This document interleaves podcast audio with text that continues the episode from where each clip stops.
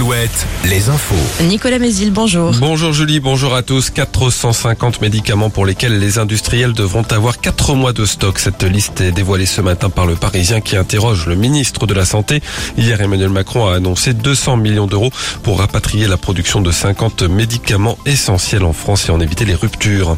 Saïd Chaban revient devant la justice. Aujourd'hui, l'ex-président d'Angesco est convoqué devant le tribunal d'Angers pour des accusations d'agression sexuelle sur d'anciennes salariés du club de foot et de la société Connell qu'il possède dans la Sarthe.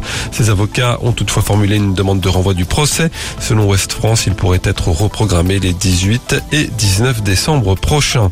Nouvelle difficulté dans les hôpitaux en Vendée. Cette fois, ce sont les urgences des Sables d'Olonne qui ont fermé la nuit dernière. Elles rouvriront tout à l'heure à 8h30. Par ailleurs, en Charente-Maritime, le centre hospitalier de Royan, lui, doit se réorganiser pour faire face à l'afflux de patients pendant la saison estivale et au manque de soignants. Pour garantir un fonctionnement complet des urgences, les services de médecine interne et de médecine polyvalente seront provisoirement regroupés. Après la grève hier sur la plateforme de distribution du courrier de Cholet, La Poste dément de nouveau la suppression des tournées quotidiennes des facteurs, un sujet déjà abordé il y a quelques mois.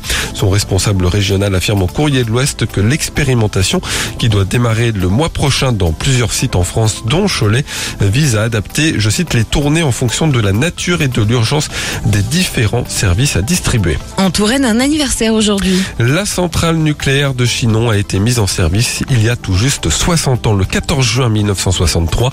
C'est l'occasion de rappeler l'importance de cette installation sans cesse renouvelée depuis six décennies, Denis Lebars. La centrale nucléaire de Chinon, qui est en fait située sur la commune d'Avoine, sur les bords de Loire, est la deuxième à avoir été construite en France. Il faut d'ailleurs rappeler que les trois premières unités mises en service dans les années 60 sont inactives depuis longtemps. L'unité numéro 1 a d'ailleurs été transformée en musée par EDF. Le démantèlement se poursuit et va nécessiter encore beaucoup de temps. Quatre autres réacteurs ont été mis en service dans les années 80. Deux d'entre eux fermeront dans une douzaine d'années. Et en attendant, Chinon représente aujourd'hui 6% de l'électricité produite en France. EDF y emploie 2500 salariés. Une bonne nouvelle pour le club de basket des Sables d'Olonne. La fédération a proposé à la formation d'être repêché en National 1 pour la saison prochaine. Les Sablés relégués en National 2, mais trois des quatre clubs qui devaient monter en National 1 n'ont pas les finances nécessaires. La météo, plein soleil pour ce mercredi, pas d'orage et des maxi entre 27 et 31 degrés. Alouette, Alouette.